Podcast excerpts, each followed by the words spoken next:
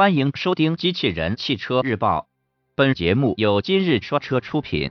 欢迎搜索关注“今日说车”栏目，了解汽车圈新鲜事。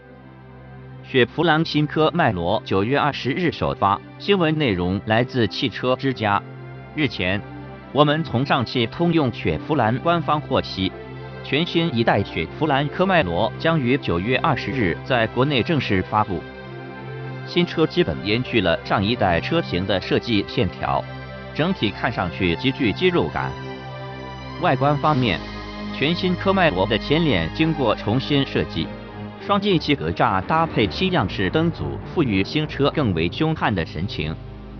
根据此前的报道，全新科迈罗采用了大量轻量化材料，车身质量相比老款车型降低了九十公斤。但车身刚性提高了百分之二十八。动力系统方面，全新科迈罗将配置六点二升 V 八、三点六升 V 六以及二点零 T 三款发动机。我们在国内曾捕捉到的 RS 车型或搭载全新的二点零 T 发动机，最大功率为两百七十九马力，峰值扭矩为四百牛米。传动方面。与发动机匹配的将是型号为八升四十五的八速自动变速箱，相比之前的六的传动效率提升了约百分之五。